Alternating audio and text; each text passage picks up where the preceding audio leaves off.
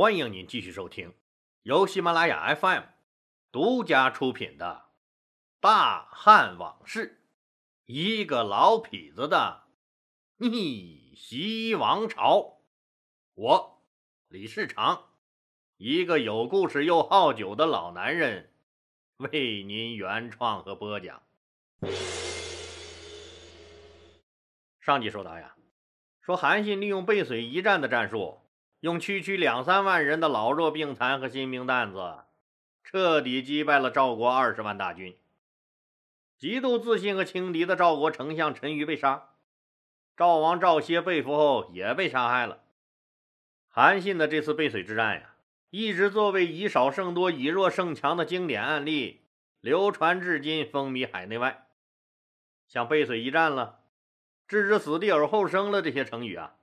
都是因此战而广为盛传的。韩信从此威震天下。这场大仗是胜了，但韩信并没有被胜利冲昏头脑。他知道，虽然这场战役没用多长时间就让自己搞定了，但这里面是环环紧扣，哪一环出了问题，自己就死无葬身之地了。有时候做梦都会吓醒。要是陈馀不那么轻敌，采纳了那个李左车的建议，或者这仗就放手让李左车和自己打。按照李左车的谋略和打法，是不是现在被杀的就是我韩信了？心里越这么想，越觉得很想见见这个李左车，最好他能活着。要是能把他争取到自己帐下，那以后行军打仗有这个人的帮助，那肯定是如鱼得水，如虎添翼。那李左车这个人现在在哪儿呢？之前自己已经安顿各位将领了，说不要伤害李左车和另一个能人蒯彻的性命。但呀，这战场上刀剑无眼，那打起来谁还能顾得了那么多？这俩人现在是死了逃了，那还是被活捉或投降了？怎么一点消息都没有？韩信又把各位将领叫过来，安顿他们，说不惜一切代价给我找这俩人，活要见人，死要见尸。要在投降的士兵中挨个进行排查，找出这两个人来。大家领命回去排查了。据几个投降的士兵回忆说呀，说战败以后呢，他们看见广武军李左车换上士兵的衣服，也向南往邯郸的方向跑了。韩信赶紧派人亲自去军中排查，又派人往邯郸的方向一路追寻。功夫不负有心人呐，果然在被俘的士兵中找到了一个比较可疑的人。经过投降士兵的辨认，这个人正是李左车。士兵们把他绑起来，高高兴兴来找韩信领赏了。韩信一见李左车，赶紧亲自给他送往，嘴里喊着：“哎呀，误会误会，李老师您受惊了，误会呀！”说完，牵着李左车的手，恭恭敬敬把他引入上位坐下，自己坐在偏西陪同。吩咐赶紧准备酒菜。李左车很是感动，站起来给韩信施了个礼，说道：“大将军，您客气了。我一个败军之将，哪有资格坐在这儿？这，这恐怕不合适吧？李老师，怎么就不合适了？如果陈馀采纳您的建议，按照您的套路打，可能现在死的就是我韩信了。您说是不是啊？”李左车长叹一声，百感交集。两个人又说了一会儿闲话，喝了两口茶。这时候，酒菜已经端上来了，哥俩就边喝边聊。韩信郑重其事的给李左车敬酒，李左车受宠若惊，赶紧起身躬身施礼，然后端起酒杯，一口把韩信敬的酒干了，连喊：“大将军使不得，折杀小人了。”想想确实也是，自己一下子从败军之将阶下囚，那直接就变成了被敌方最高统帅尊敬的师长，这身份呀，的确转换的太快了。李左车正感慨，韩信又开口了：“老师，我想趁着现在将士们胜利的余威，咱们一鼓作气北上拿下燕国，在东晋拿下齐国，您觉得这个方案可行吗？”李左车赶紧说：“大将军，我一个败军之将，哪还敢在您面前班门弄斧啊？更没有资格谈论军国大事了。您就别难为我了。哎，李老师，可不能这么说呀。那百里奚他老人家的故事，您应该很清楚吧？当年他在虞国当大夫的时候，虞国被晋献公一举就给灭了国了。当他被秦穆公用五张羊皮换到秦国后，在他的帮助下，那秦国却一步一步强大起来，并逐渐称霸了天下。那您能说百里奚他老人家当年在虞国任职的时候是个蠢蛋？那到了秦国就突然开窍了吗？这还不就是虞国国君不重视他？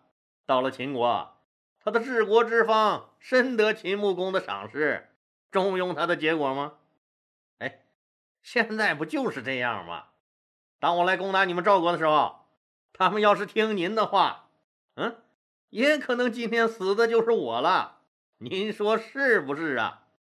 正因为他们没听您的话，我这不是才能有机会向老师您请教吗？一席话说的李左车眼泪巴叉的，那眼圈也红了。李左车是什么样的人呢？满腹学问能耐没遇到明主，现在沦落成了阶下囚，自己的毕生所学，那一身的能耐都还没有施展出来呢，当然是不想死了。现在看韩信这么诚恳，自己要想保住性命或者谋求更好的发展，看样只能跟着韩信混了。哎，自己就是入伙，也总得先给人家那个投名状吧。于是他也就不再谦虚了。对韩信说出了一句日后流传千古的名言：“智者千虑，必有一失；愚者千虑，必有一得。”那什么意思呢？就是说呀，你韩信虽然是智者，但也有可能有想不到的地方；而我虽然愚笨，但却也有可能帮得上你。既然你现在非要让我说，那我也就大胆的说说自己的想法了。您要觉得我说的不对呢，您就当我给您讲了一笑话，乐一声就完了，好不好？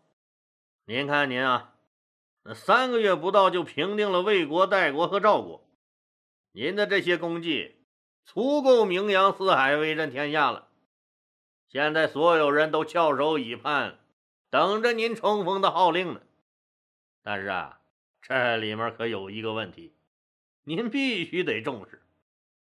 您的士兵已经疲惫至极，短时间内很难用他们再去攻城略地了。这还不是最重要的，最重要的是什么呢？目前赵国的形势我是最清楚的。背水一战，您虽然歼灭了我们的主力部队，但是啊，您知道吗？其他小股残余的军事力量还是存在的。况且呀，说到这儿。李左车停下了，韩信赶紧问：“况且什么？您想想，您为什么要来打我们赵国呀？”韩信心里想：“这还用说吗？当然是你们和项羽又勾搭到一起了呗。”李左车也不等他搭话，接着说：“就目前的局势来看，您不但要防着赵国残余势力的反扑。”更要戒备赵国的盟友项羽派军队来讨伐。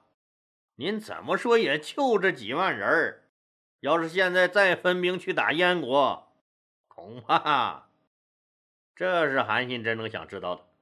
实际上，这些道理韩信怎么会不明白？他早就考虑好了。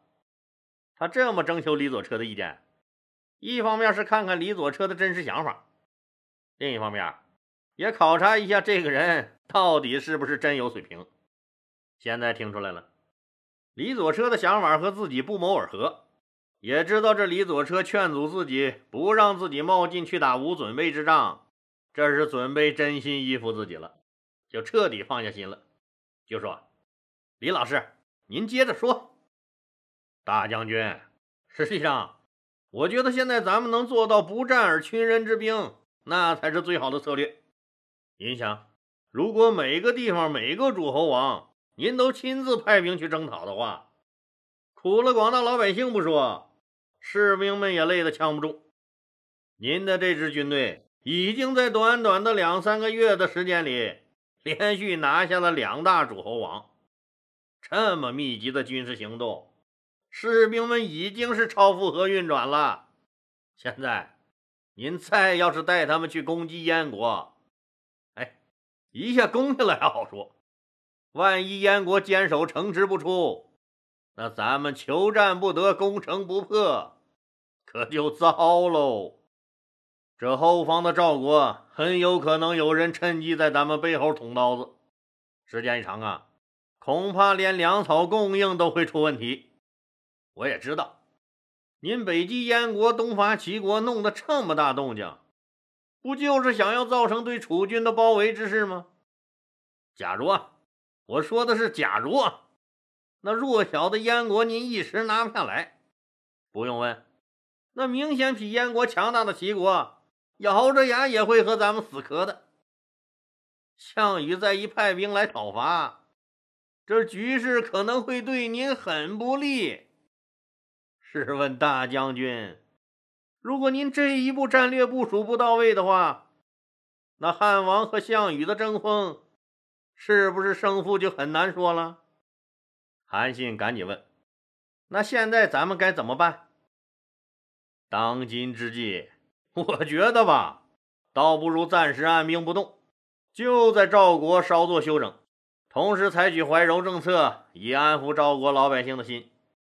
到时候赵国不但不会反抗，反而可以为您提供粮饷，甚至能够提供兵力。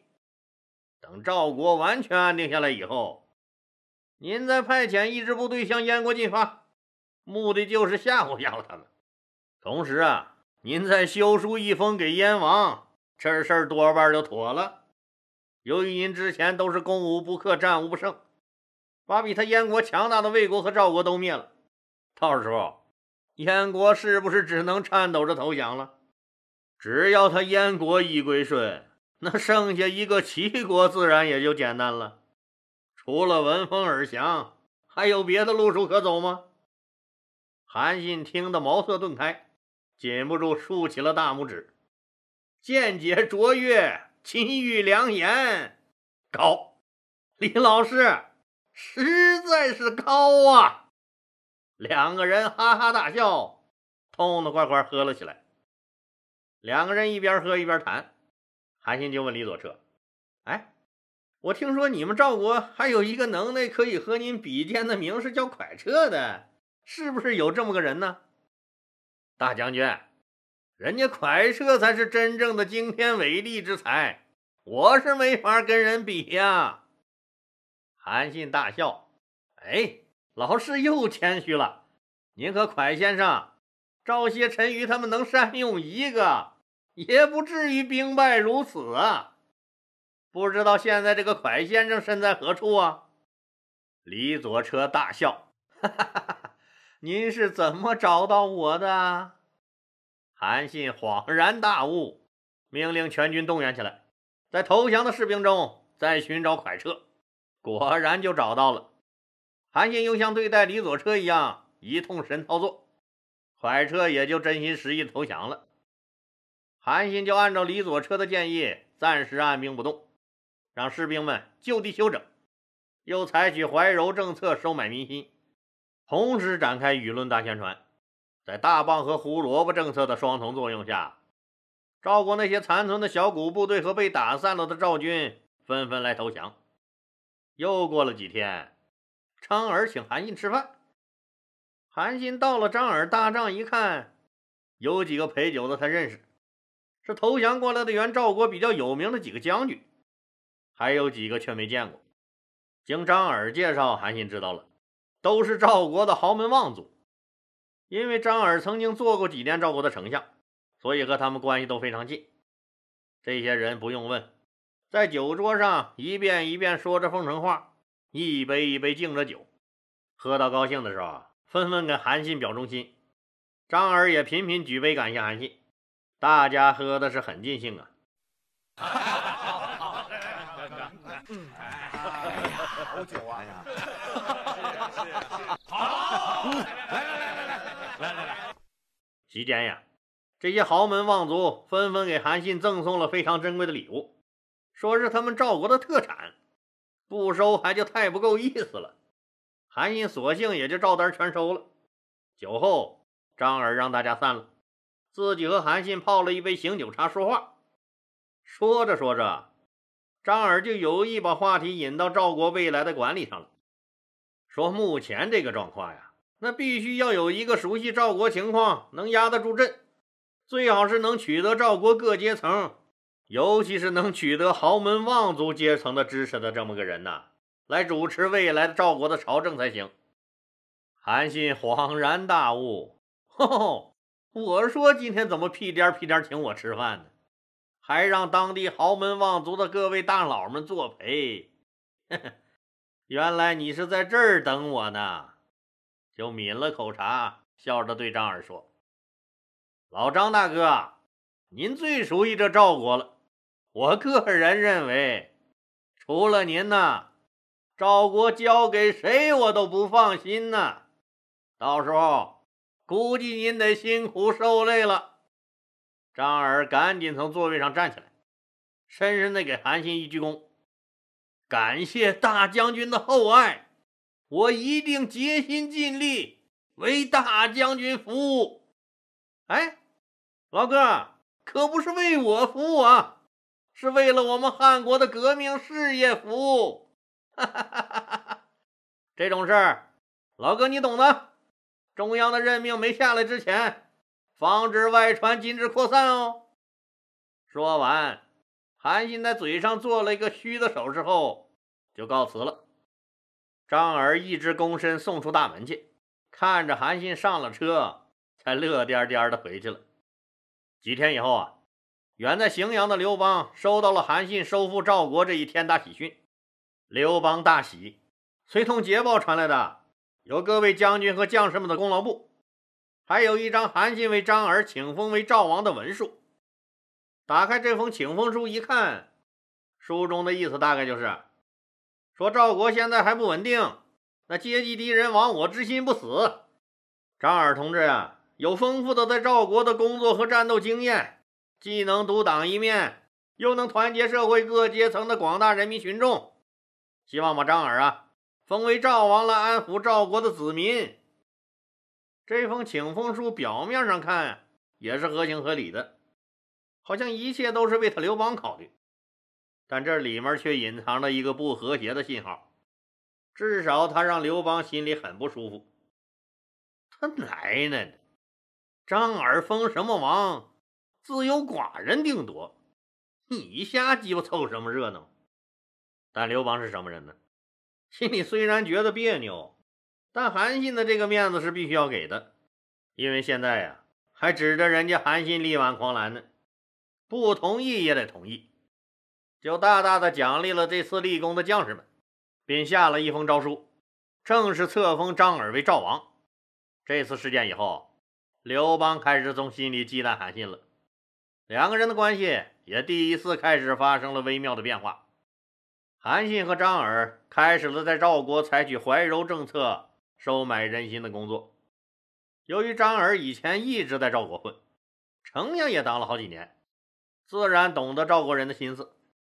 社会上好多人也给面子，所以啊，赵国的人心逐渐被张耳和韩信所掌控了。赵国的统治政权被韩信颠覆的消息传到楚国，那项羽哪能坐视赵国被刘邦吞并？就前后好几次派兵前来争夺赵国的领土。韩信和项羽派来的楚军在赵国一带展开了一场又一场的拉锯战。不过，李左车的建议。还是起到一定作用的。赵国的争夺战逐渐朝着有利于韩信的一方在发展。等到赵国几乎稳定下来以后，韩信把目标开始对准了燕国。他派晋西带一支大军，浩浩荡荡向燕国的方向开拔。正当燕王臧荼怕的不要不要的时候，韩信的使者快撤到了。好了，今天啊就说到这儿吧。谢谢大家！如果您喜欢我的作品呢，请点击该专辑右上角的订阅键。喜马拉雅对本专辑提供免费的订阅服务，订阅以后啊，节目有更新就自动显示在节目列表中了，方便您的收听。更欢迎老铁们点赞、评论、转发和分享，谢谢。